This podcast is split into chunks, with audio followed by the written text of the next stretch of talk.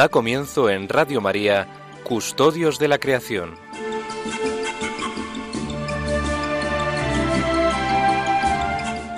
Dirigido por Lorena del Rey.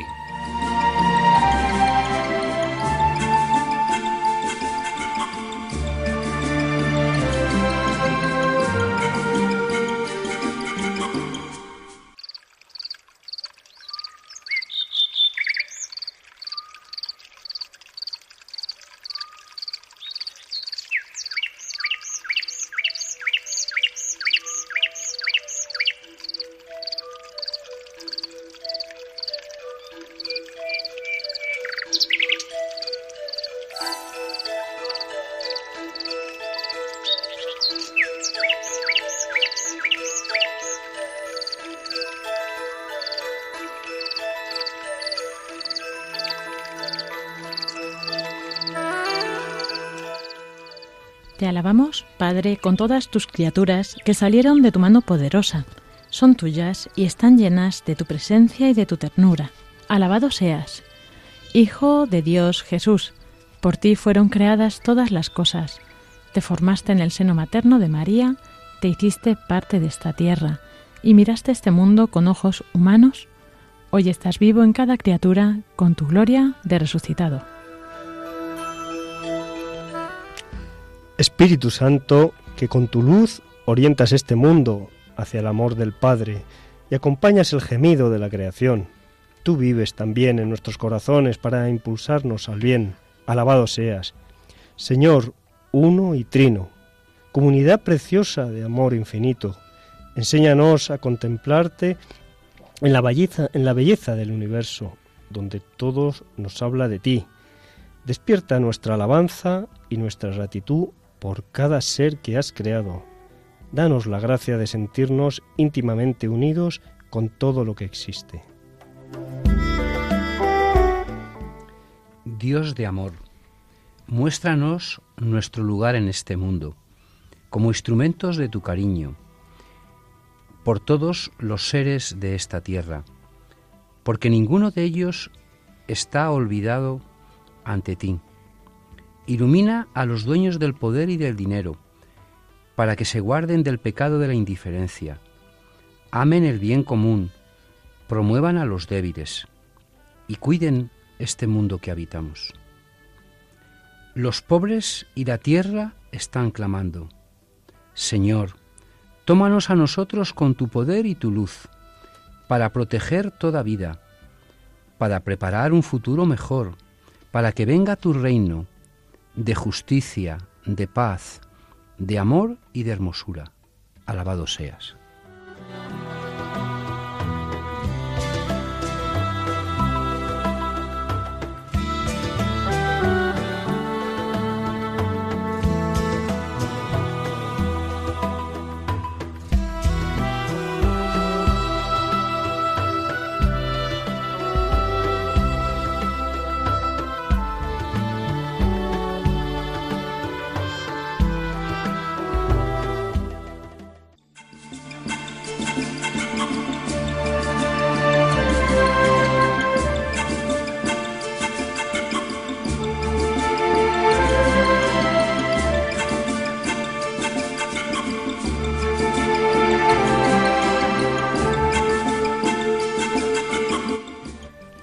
Tardes a todos queridos oyentes y bienvenidos un sábado más a este programa de Custodios de la Creación que hacemos aquí en Radio María para todos vosotros. Y hoy tenemos como cada 15 días, como cada sábado que tenemos programa, pues un programa cargado de, pues de novedades, de noticias, sobre todo pues de formación para ayudarnos a crecer en nuestra fe y en el amor a la creación. Y antes de avanzar nada más, vamos a presentaros los contertulios aquí presentes. Francisco Marcos, buenas tardes. Buenas tardes, queridos oyentes. Eh, me van a permitir hoy que envíe dos saludos importantes. ¿no? El primero a toda la CONFER, la Conferencia de Religiosos de Zamora, que nos acogió con un cariño enorme hace en febrero, el 20 de febrero. Y segundo, a Perú. Eh, porque hay una noticia impresionante. A lo mejor dentro de poco tenemos custodios de la creación en Perú. Estoy pensando yo, el 20 de febrero todavía no ha llegado, Paco. El 20 de enero, perdón, me he equivocado. Ah, vale, vale. Perdonen ustedes. es que viajan el tiempo. y Pero sobre todo, Lorena, eh, atentos en Latinoamérica que estamos deseando que Custodios salte el charco. Bueno, estaría bien, estaría bien. Sí, es una iniciativa. Lo que pasa es que un colaborador nuestro, don Eder Falcón, desde el 15 de enero está allí y tiene ganas de trabajar, ¿no? bueno, pues le mantendremos informados. Si además, esto surge. Poco, poquito a poco, ¿no? Pero ya vayan calentando motores porque de Perú, de Perú iremos a más sitios, ¿no? Eso es que encomienden.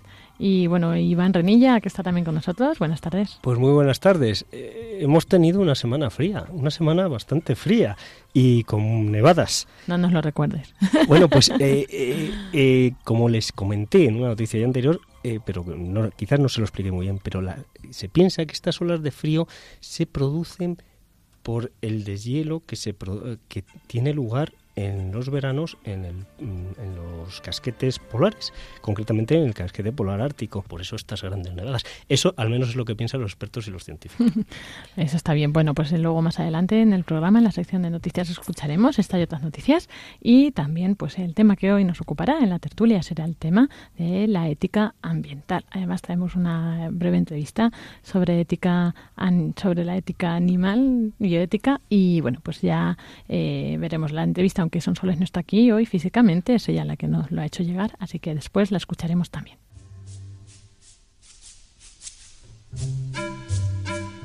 Comenzamos con el editorial con Francisco Marcos.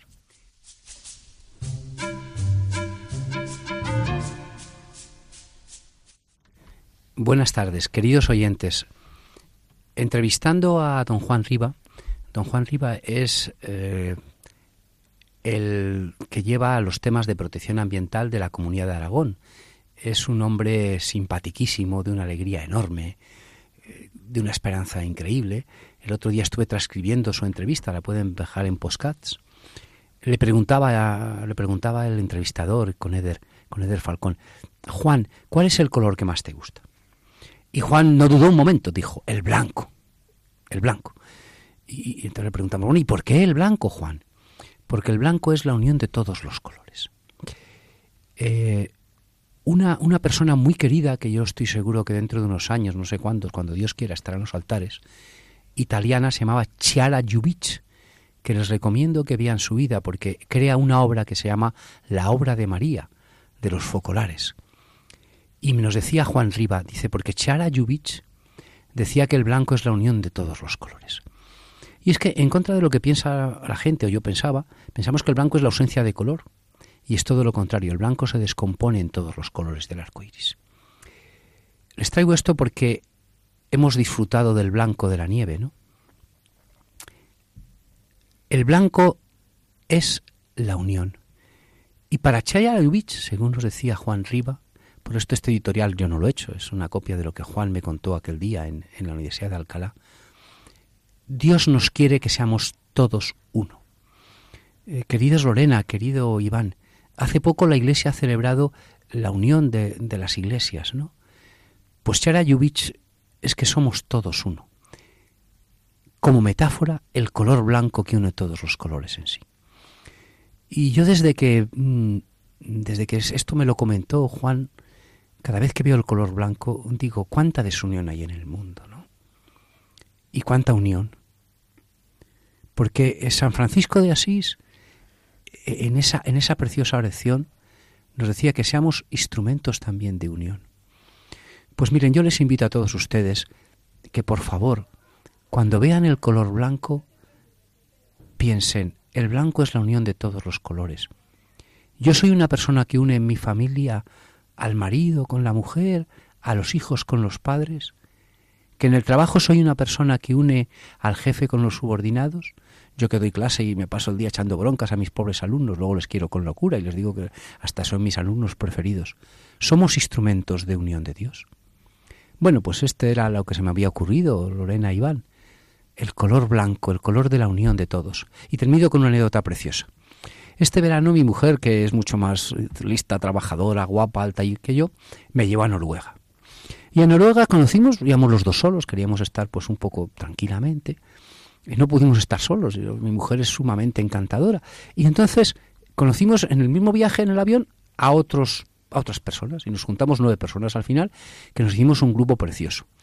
Y de lo que más nos unió fue en unas cataratas que caían hacia un fiordo, caía una catarata enorme, y esas hojas, perdón, esas gotas de agua se rompieron totalmente en unos arcoíris preciosos, enormes, enormes, ¿no? Y aquello duró un cuarto de hora, media hora, ¿no? Nos dijeron que era algo normal, ¿no? La belleza era tan grande, el color blanco de la gota de agua roto en arcoíris, que eso, pues, pues dices, bueno, esto, esto, esto es Dios que está ahí, ¿no? Por tanto, eh, bueno, pues eh, me van a perdonar. Les deseo que disfruten del color blanco en su vida.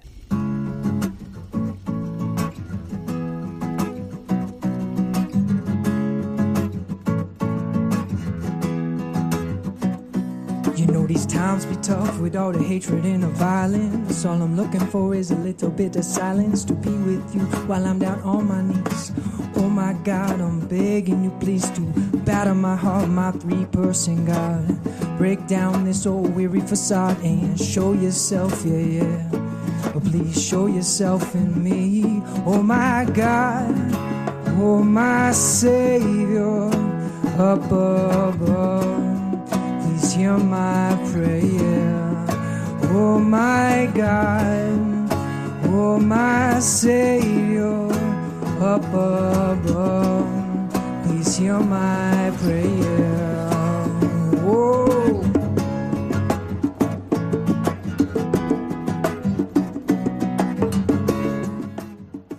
Y así llegamos a esta parte central de nuestro programa, de la tertulia. Central, no porque sea la más importante, es que está en el medio y es la que más tiempo ocupa. Pero luego tenemos, como decíamos, una entrevista pues, a una experta en ética animal, a Susan Kopp, y también tendremos la parte de noticias ambientales, que ya nos ha adelantado un poco antes Iván Renilla. Y bueno, pues vamos a hablar de ética ambiental y cómo podemos definir la ética ambiental, ¿no? Porque la ética pues siempre ha sido conocido como pues que, que está bien y que está mal, ¿no? Hacer con el ser humano. ¿Qué pasa cuando ya nos encontramos con eh, ese planteamiento de las relaciones que afectan al hombre con la naturaleza, ¿no? Pues ahí cabe, eh, nace lo que se llama ética ambiental, que en cierta forma redefine lo que es la ética, ya que hasta entonces no se había replanteado este tema, sino más que eh, con el ser humano en sí mismo, ¿no? Entonces, eh, pues eso podríamos definir la ética, aparte de luego qué tipos de problemas, ¿no? Eh, son los que hace reflexión.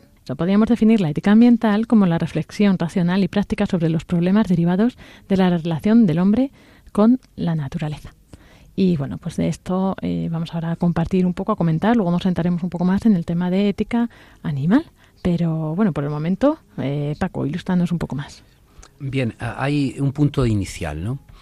Eh, se celebró en España, concretamente en Alcalá de Henares, los días 19 y 20 de octubre de 2017, el primer Congreso Español de Ecoética.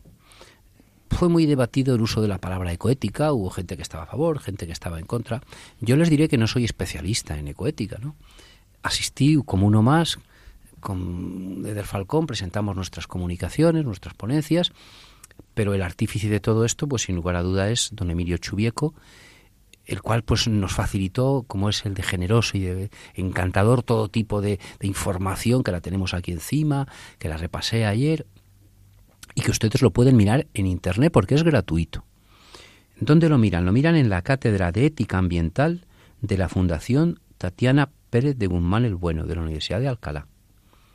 Es decir, o sea, es una fundación que gracias al trabajo de don Emilio Chubieco y de todo su equipo, pues tenemos documentación toda la que queramos.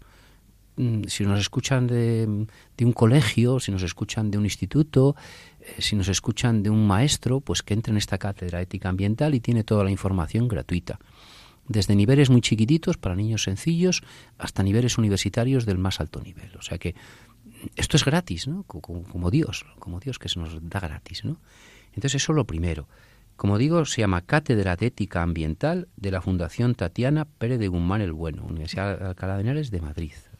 ¿Qué es lo que se habló en ese congreso? Bueno, em, pues Lorena lo ha dicho claramente, ¿no? La ética ambiental es que por ética yo no puedo hacer lo que yo me dé la gana, ¿no? O sea, la ética con los hombres es que yo no puedo pasar ciertas barreras, ciertos límites. O sea, la libertad mía confluye, acaba en un momento cuando comienza la libertad de, Iván que está a mi lado, de Lorena que está enfrente mía, ¿no? Pues con la ética ambiental es lo mismo. La libertad mía acaba en un momento cuando yo me tengo que relacionar con el medio ambiente. Con el medio ambiente que está formado por, por el aire, por el suelo, por el agua, por las plantas, por los animales. Ellos también, eh, la, pregunta, la pregunta clave siempre es ¿cuál es la dignidad de la naturaleza? Esa pregunta nos lleva a otra pregunta más dura todavía. Pues se supone que aquí tenemos que explicar cosas, ¿no? Y es, ¿los animales tienen alma? ¿La naturaleza tiene alma? No voy a responder a esta pregunta, no, no, no esperen que lo voy a responder porque esto es más bien de filósofos. Porque todo va a ser la solución que entendemos nosotros por alma. Entonces, dependiendo de lo que entendamos por alma, esto. Pero es ¿por qué es fundamental? Porque si los animales y las plantas y la naturaleza tienen alma, los animales tienen alma, van a tener asociadas una serie de derechos. Todo el tema de ética ambiental empieza a adquirir su importancia cuando aparece lo que se llama el derecho ambiental. ¿Cuál es el origen de la ética ambiental? Según María Ángeles Martín, en un libro precioso, el origen de la ética ambiental está en el asombro. No dice que sea el único origen, ni el principal origen, sino uno de los orígenes, pero quizá el más puesto es el asombro. Y esto no, es una, una, afirmación que a esta autora se le ocurre por la mañana que no tenía nada que decir y lo pone en un papel, ¿no? Esto está investigado claramente, ¿no? Cuando mm, usted y yo, o tú y yo, nos asombramos de la belleza de la creación, estamos empezando a que la semilla de la ética ambiental germine dentro de nuestro corazón. Eh, está aquí Sonsoles, que lo hemos hablado mucho, Sonsoles y yo disfrutamos mucho con este tema, ¿no? Por tanto, un saludo para Sonsoles, ¿no? Porque lo que comentamos allí nosotros fue las dimensiones del asombro. ¿El asombro tiene dimensiones? ¿Se lo han preguntado ustedes? ¿Ante qué nos podemos asombrar? Pues fíjense, esto es maravilloso. Nos podemos asombrar ante lo más pequeñito de todo y hasta lo más grandioso de todo.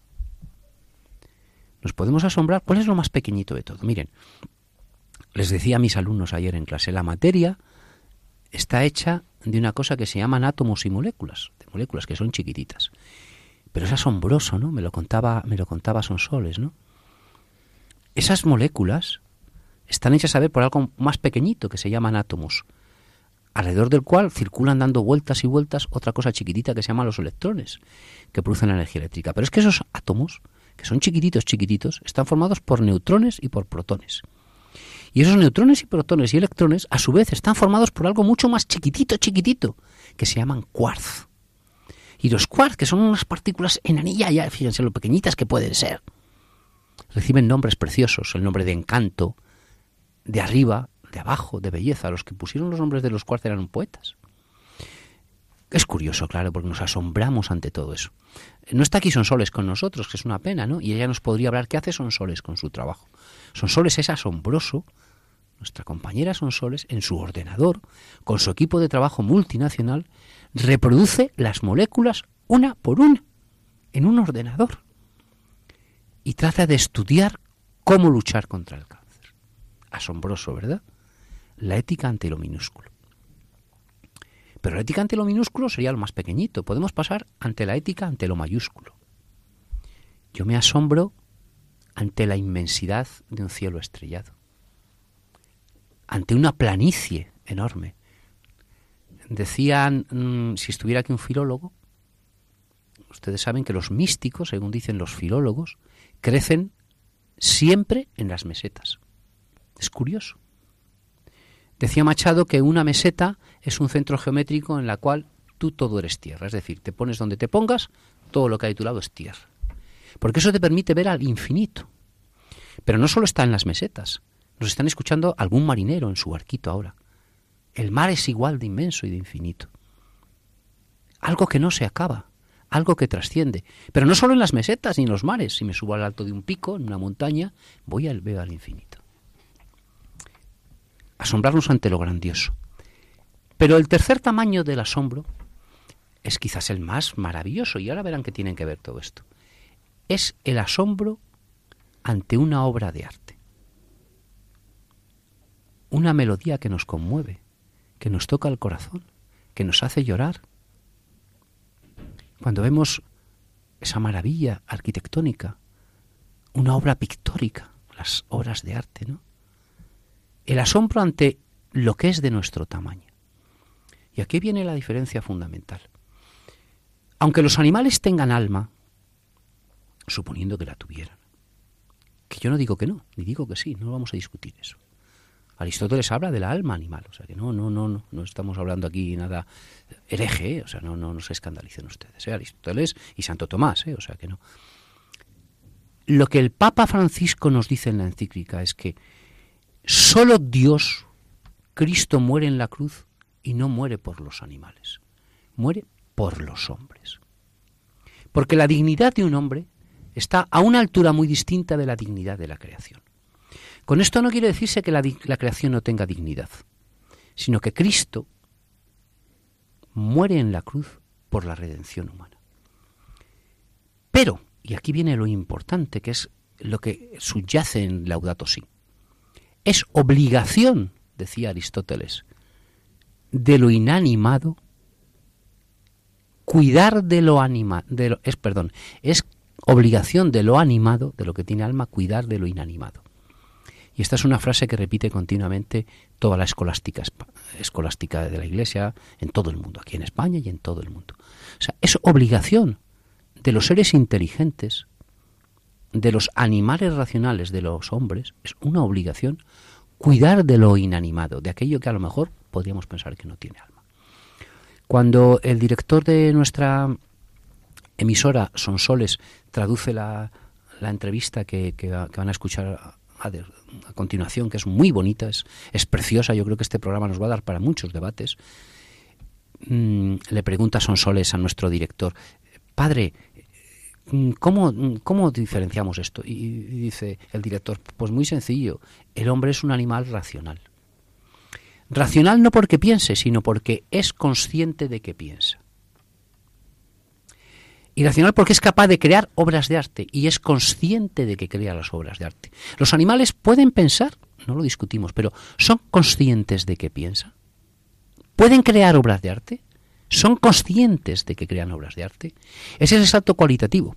Por eso el Papa, con una claridad enorme, critica a un falso ecologismo, en el cual se dice que eh, es una pena que nos preocupemos tanto por los animales, y luego a lo mejor en nuestra cultura del desecho desechemos a un embrión humano. Este es el tema importante, ¿no? que nos da para mucho debate. Gracias a Dios y gracias al Papa Francisco. Y termino ya, Lorena, ¿eh? No nos tiene que extrañar nada de esto. Le contaba a Iván antes de empezar todo esto que el Papa Francisco es jesuita. Se van a quedar asombrados lo que van a escuchar ahora, porque, pero es cierto. ¿eh? El principio y fundamento de quizá la mayor obra que ha habido intelectual en los últimos años en la Iglesia, pues la están haciendo grandes hombres, entre ellos los jesuitas, ¿no?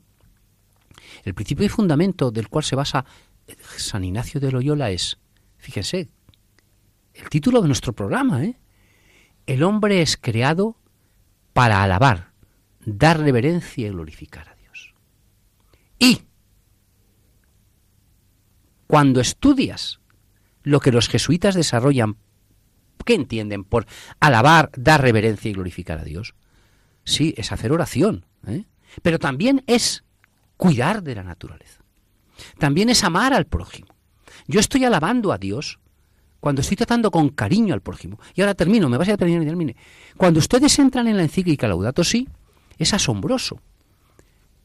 Claro, es un jesuita, ¿no? O sea, la encíclica Laudato Si no es una cosa que improvisa el Papa Francisco, que no tiene nada que hacer en esos 15 días, no está súper ocupado.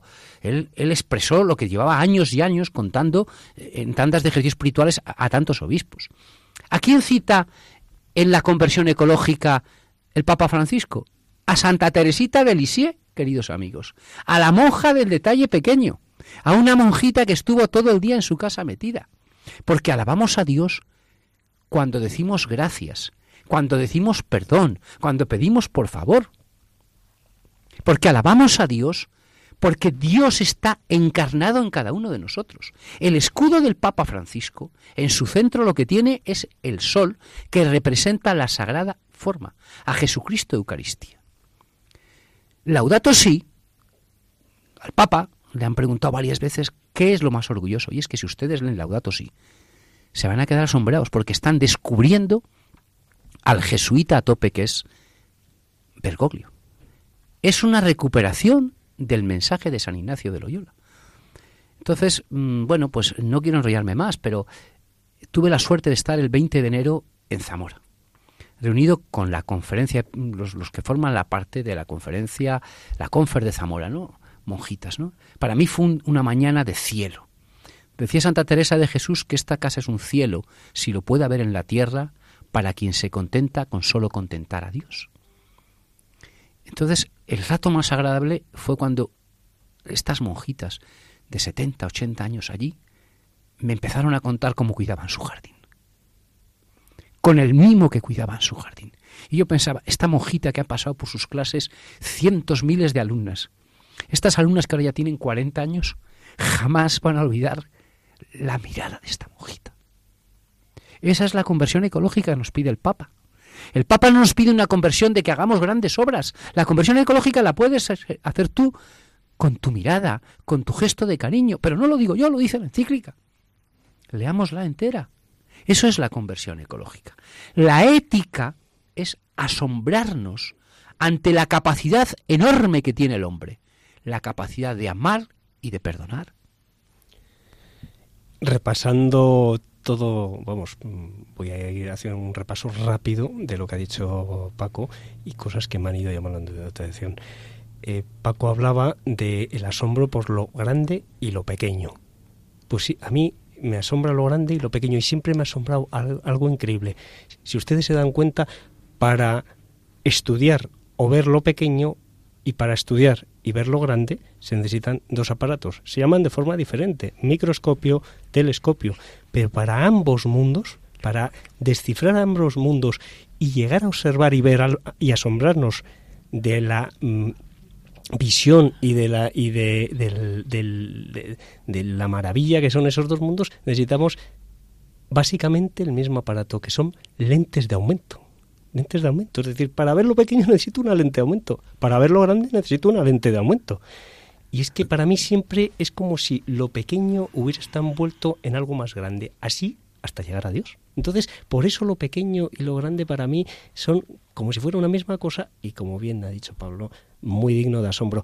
Fíjense también que la palabra de Dios cuántas veces en la Biblia nos dicen, y sobre todo Jesús, que nos fijemos en lo pequeño que en, lo pequeño, en las pequeñas cosas, en los pequeños detalles, está, yo creo, que el secreto de la vida ¿no? y, de, y, de, y del acercamiento a Dios. Eso en cuanto al asombro. Por supuesto, el arte. El arte es una, creo que una de las manifestaciones más bonitas, ¿no? O sea, una de las mayores manifestaciones del amor que Dios ha depositado en, en los seres humanos. De artistas conocidos o no conocidos todos tenemos una semilla de arte dentro de nosotros, de capacidad o de talento para crear arte. Y respecto respecto a bueno a lo que Paco nos ha estado comentando posteriormente sobre sobre el tema de de las de de lo de que el Papa dice de eh, toda esa toda esa eh, eh, conversión ecológica que tenemos que hacer en, pequeños detalles, ¿no? En muy pequeños detalles. Y Paco nos decía también sobre la ética animal, nos comentaba. Em, es que los animales, bueno, ya no entramos en si tienen alma o no, pero lo que, fíjense, Dios quiere a sus criaturas, pero como bien ha dicho Paco, ha muerto Jesús por lo, el hombre.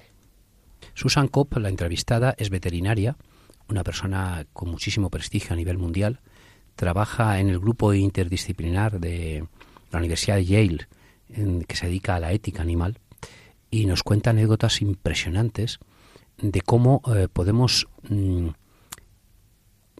emplear a los animales para curar enfermedades de niños, mm, de caballos, de perros. Es decir, es un tema que está abierto, que no sabemos nada. O sea, que es que eh, está por investigar todo, ¿no? Yo no quiero no quiero enrollarme ahora con, anécdotas, porque podríamos acabar muchas, ¿no? Ella nos contó anécdotas preciosas. Si estuviera aquí, pues Susan Cobb sería lo ideal, ¿no? O Emilio Chubieco, ¿no? De cómo mm, con animales han curado enfermedades de niños. Bueno, con perros bueno, hay, cuatro animales fundamentales, ¿no? Le digo por un poco ya, por ser un poco concreto, ¿no? Que son los perros, los caballos, los delfines y luego un cuarto animal que a ustedes pues les resultará extraño. Yo cuando me quedé me quedé un poco un poco asombrado, ¿no? Y son los gatos, que a veces es así. Entonces, y entonces claro, mm, ellos perciben de alguna manera nuestros estados de ánimo perciben de alguna manera eh, nuestra situación y se pueden em, emplear pues para para ayudarnos a curar enfermedades de niños, niños que no hablaban han llegado a hablar, o sea, eh, es un mundo que, que, nos queda mucho por investigar y, y que no sabemos nada, entonces mm, tenemos que ser muy cuidadosos, por eso la ética animal es muy importante, o sea, eh, no es la ética personal, pero es muy, muy importante. Tú sabes bien, Paco, la dignificación que mm, se, les da a los animales porque hoy en día se está trabajando mucho con animales eh, de acompañando y ayudando muchísimo a personas con Alzheimer. Entonces están haciendo eh, un trabajo maravilloso. Oye, y es que se nos está escapando algo tan importante que ya es cotidiano y por lo cotidiano, por la cotidianidad de ese, de ese aspecto y de, y de, de verlo todos los días, los eh, eh, perros acompañantes de invidentes, de ciegos. Bueno, qué tarea más bonita, qué unión tan grande, qué unión tan grande, qué comunión tan grande entre la persona invidente y el perro. Eh, en esos yo creo que es el máximo no de unión y de fraternidad entre un animal y una persona se ve no no, no yo lo he visto más grande todavía es los perros que yo he visto salvar vidas en un huracán sin duda. En un terremoto. Eh, tuve la, desgracia, o mírenlo ustedes como vean, de padecer un terremoto en Perú. Estaba en Perú, eh, bueno, estaba trabajando, yo ya soy viejo por desgracia, o por suerte, maravilla, soy como soy. Y me pilló el terremoto en Perú, ¿no? Yo he visto a un perro sacar a una persona en un terremoto. O sea, algo que, los hombres no podríamos. Efectivamente. O sea, eh, salvar una vida. O sea, por eso... Mm, es un, mundo que, es muy peligroso hablar porque no sabemos nada. O sea, somos unos ignorantes. Miren, yo cada vez me convenzo, como decía este, que cada vez sé menos, ¿no? Mm, completamente, mm, desde luego, el trabajo, el apoyo, el cariño que nos dan los animales es mm, para tratarles con plena dignidad y para reconocerles, pues, toda la protección y los derechos dentro de su rango que deba otorgárseles. Sí. Por tanto, es obligación de lo animado cuidar de lo inanimado. Tengan o no tengan alma, no vamos a entrar en ese debate porque es que no tiene sentido. Para, para nosotros, ¿eh? para los filósofos, sí. pues tampoco vamos a despreciar que sea un debate desde el punto de vista importante filosófico y teológico. Pero este no es un, estamos en un programa de, de naturaleza, no de filosofía.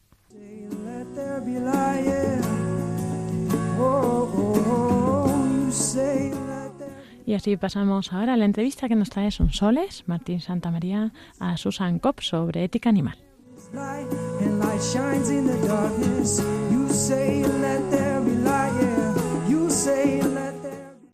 Apreciados oyentes, tenemos con nosotros a la doctora Susan Kopp y de la cual haremos una presentación posteriormente. Ahora vamos a hacer la entrevista.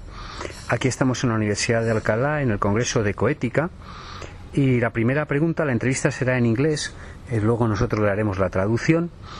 Es la siguiente. Please.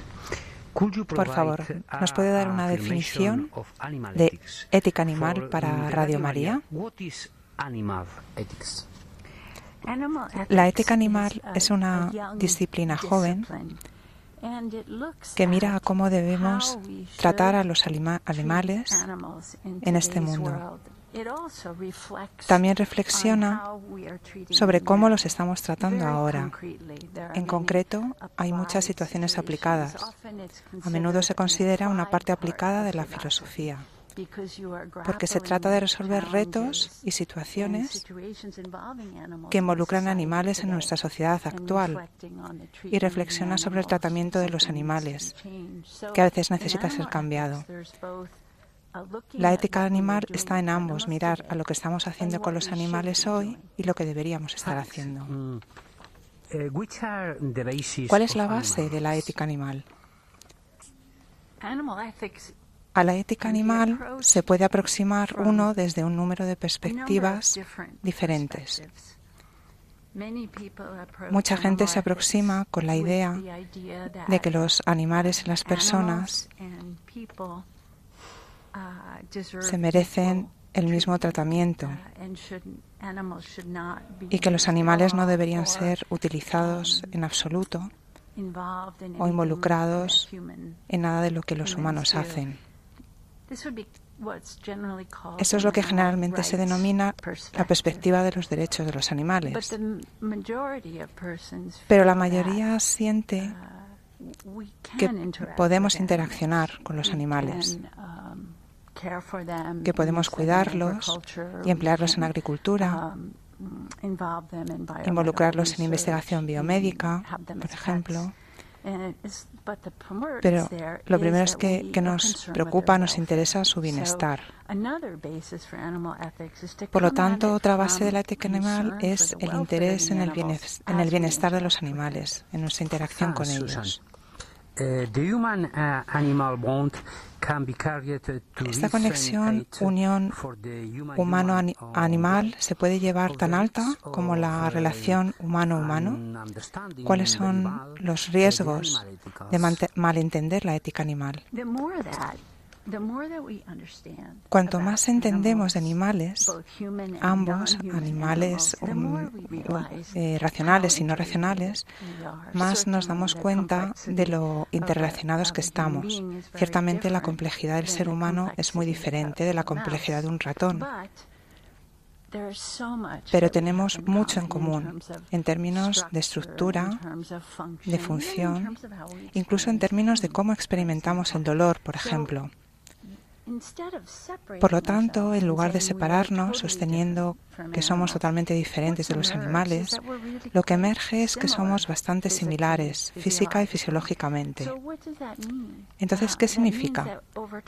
Significa que con el tiempo estamos realmente muchos más, mucho más próximos y necesitamos ver lo que tenemos en común.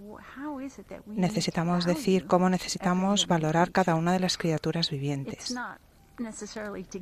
No hace falta darle a los, los mismos derechos que a la persona humana. Y aquí es donde podría estar el riesgo um, de decir que matar un, un, pequeño animal por un problema de, de, medio ambiente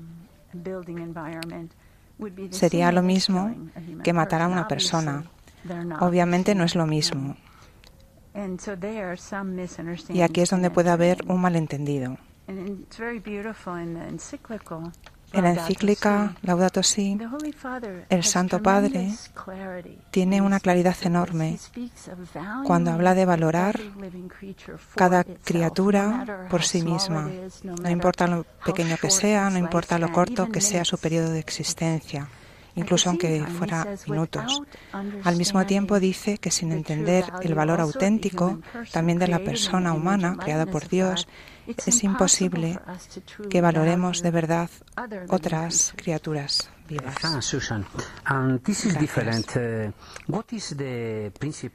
¿En qué se diferencia la ética uh, animal de la humana? Es algo esencialmente que está claro, uh, incluso solo por el nombre. La ética animal debería tratar particularmente temas sobre cómo tratamos a los animales y cómo los estamos tratando en la sociedad, mientras que la ética humana um, obviamente está mucho más desarrollada y trata sobre temas más relacionados con la salud um, humana, temas sociales, de justicia, de igualdad. A la vez, en esta idea hacia el entendimiento de cuánto tenemos de naturaleza interrelacionada, animales y personas, caemos en la cuenta de que hay muchos temas que pueden estar también directamente conectados con la preocupación por los animales y la preocupación por las personas. Por ejemplo, en regiones donde hay una pobreza tremenda, en países en desarrollo, a menudo encontramos que hay una pérdida de biodiversidad en estas áreas y como resultado hay un aumento de enfermedades, una producción pobre de alimentos. Por lo tanto, siempre hay una relación entre el cuidado adecuado de los animales y el cuidado adecuado de los humanos. Muchas gracias, Susan. En su opinión, ¿cuáles son los principales problemas relacionados con el medio ambiente? El principal, los principales problemas entre el medio ambiente y los animales son similares a los que están afectando también a los humanos. Uh, serían cambios de, la temperatura. Muchas especies de animales son extremadamente sensibles, incluso a cambios muy ligeros de temperatura.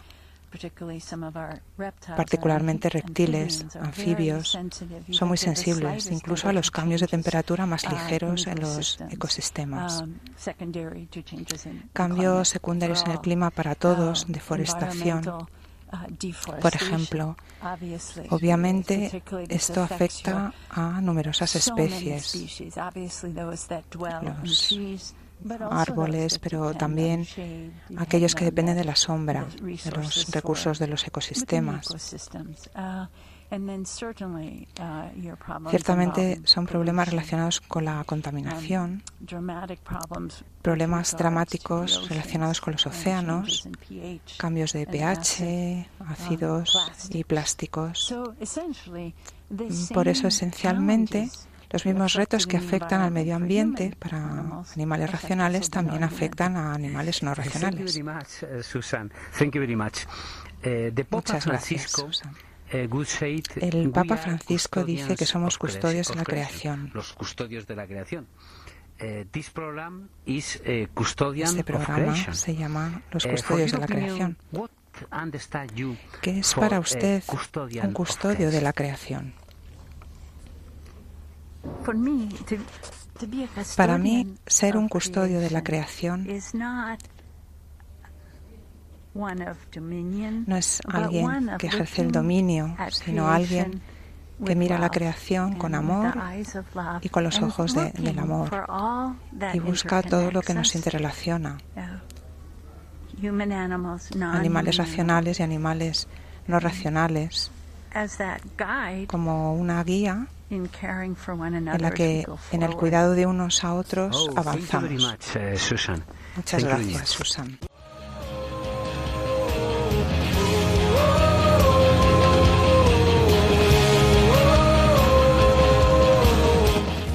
Y así llegamos a esta sección de las noticias ambientales que nos trae Iván Renilla. Como siempre, tenemos algunas noticias ambientales de iglesia y otras eh, ambientales normales. Y ahora Iván nos va a contar más.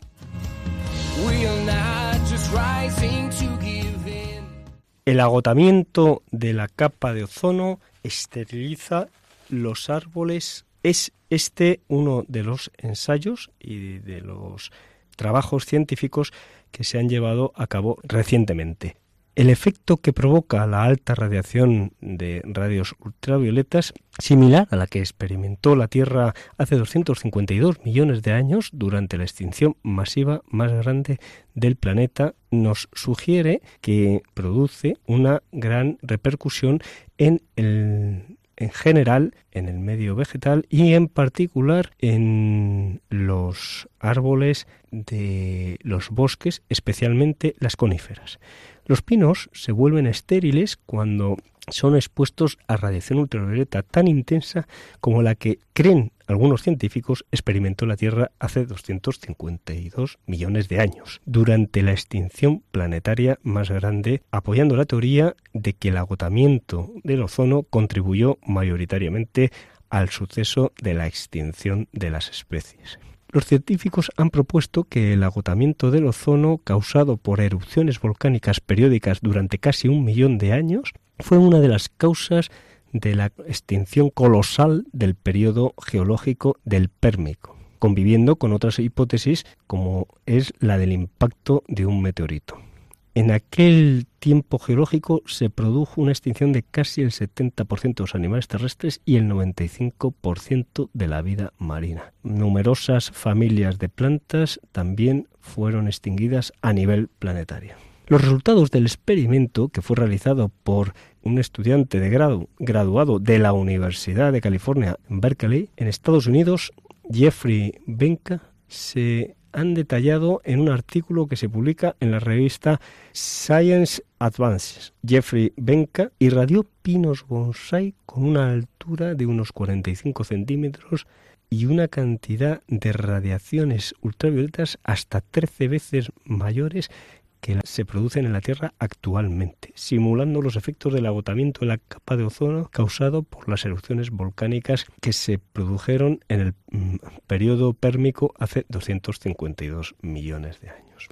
Durante este experimento los árboles no murieron, pero todos los conos y las piñas con sus respectivas semillas, una vez que germinaron, se marchitaron, dejando por tanto, estériles a los árboles. Cuando se les dejó de someter a estas radiaciones ultravioletas, los árboles recuperaron la capacidad de producir conos y de producir semillas fértiles. Los estudios previos que se han realizado en el paleoclima sugieren que los chorros volcánicos podrían haber eliminado la capa de ozono en el mundo en aquel tiempo de y que hubiera generado la esterilización de los árboles en general y en concreto de las coníferas, generando una cadena de, muertes y de, eh, como consecuencia, de esterilización a causa de las radiaciones de la elevación o el aumento de las radiaciones ultravioletas por la disminución severa y drástica de la capa de ozono. Esta noticia nos sugiere que durante los años 80, como recordarán algunos de ustedes, se prohibieron a nivel global los refrigerantes clorofluorocarbonos y se produjo así eh, evitar que se redujera drásticamente la capa de ozono pero todavía es una llamada de atención. Actualmente algunas industrias generan algunas sustancias químicas que producen la reducción de la capa de ozono.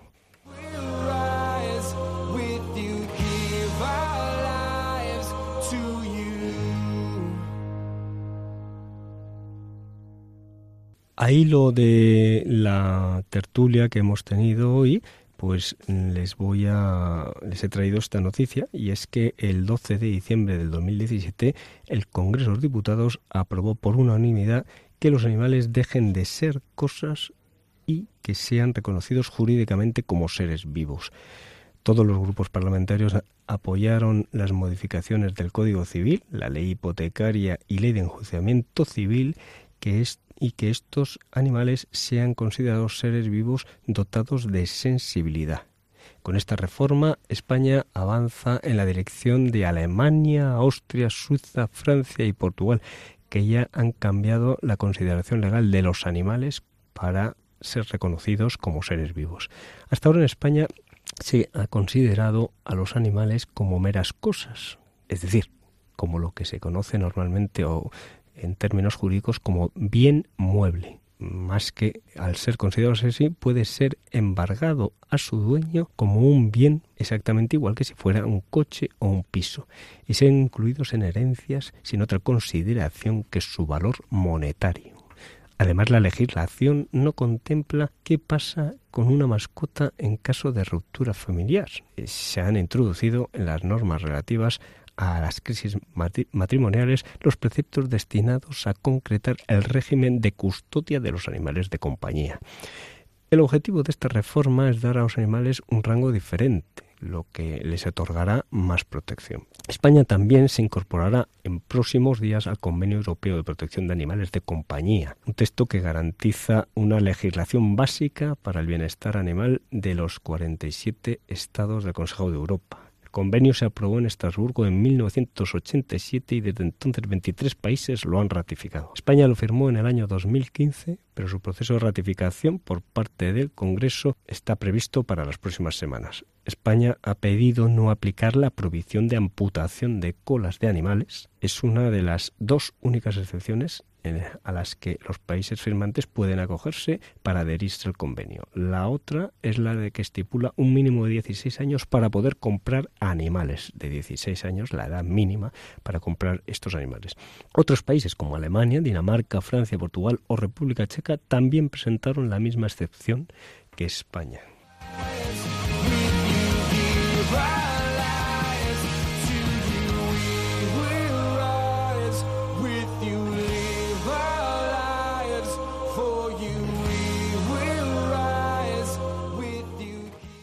Para finalizar les traemos una noticia medioambiental relacionada con la Iglesia. Concretamente esta noticia nos la facilita la revista de Iglesia y Medio Ambiente Landscape, según la cual, pues impulsado por las embajadas de Georgia, Alemania y los Países Bajos ante la Santa Sede y en colaboración con la Pontificia Universidad Georgiana y el diploma conjunto en el grupo de Ecología Integral de las Universidades Pontificias se desarrollará la conferencia propuesta en la encíclica Laudato Si sobre la conversión ecológica radical, con el Descubriendo el valor intrínseco de todas las criaturas humanas y no humanas. Dicha conferencia tendrá lugar en la Pontificia Universidad Georgiana en Roma, Piazza de la Pilota número 4. y tendrá lugar entre los días 7 y 8 de marzo del 2018. La conferencia reunirá a sacerdotes, religiosos, científicos y maestros que explorarán las implicaciones para la academia, la iglesia y la sociedad de las enseñanzas de Laudato Si sobre el valor intrínseco de todas las criaturas y la necesidad de reordenar la sociedad humana para respetar dichas criaturas, así como para respetar el orden natural de la creación. Mediante presentaciones académicas, diálogos, la conferencia identificará formas en que la Iglesia puede, junto con otros socios, impulsar la transformación económica radical de los individuos, las agencias políticas y las comunidades. Para todos aquellos que estén interesados y deseen asistir a dicha conferencia, mm, les daremos una página web en la que podrán inscribirse, que es georgiaholySea.gmail.com. Repito y deletreo, georgia, h y e, e donde podrán indicar su nombre y su afiliación y el periodo de inscripción estará abierto hasta el 26 de febrero.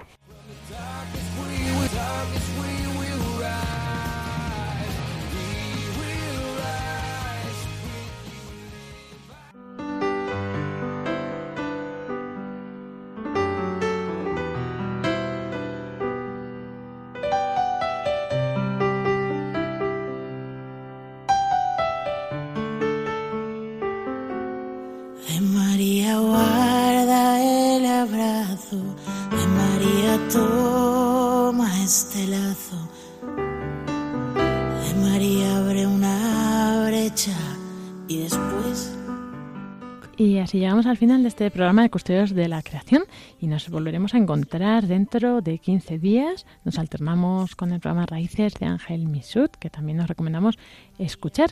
Despedimos, pues bueno, agradecemos también a Susan Copia y a Son Soles por esta entrevista, que esperamos que hayan disfrutado. A Paco Marcos, muchas gracias Paco. Muchas gracias a ustedes por soportarme todos los sábados o cada dos sábados. Qué paciencia tienen conmigo. Más te teníamos que soportar. Se van a ir al cielo, eh, como dice mi mujer, ustedes van a ir al cielo seguro, porque solo soportar los rollos que les cuento. Muy interesantes. Iván Renilla, gracias también por las aportaciones, por la sección de noticias. Pues hasta otro sábado, si Dios quiere. Dentro de dos sábados, si Dios quiere, aquí estaremos con ustedes, con un nuevo tema y, encantados, como siempre. Esperamos también que pues, Sonsoles y Pablo no puedan eh, estar con nosotros. También les mandamos un saludo.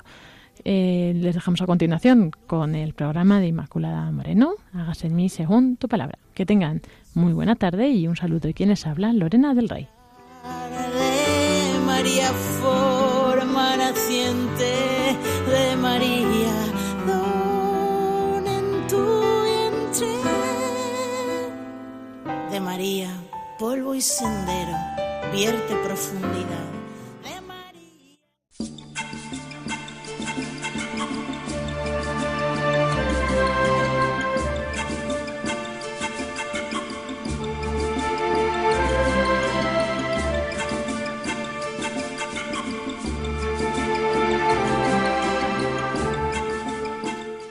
Acaban de escuchar el programa Custodios de la Creación, dirigido por Lorena del Rey.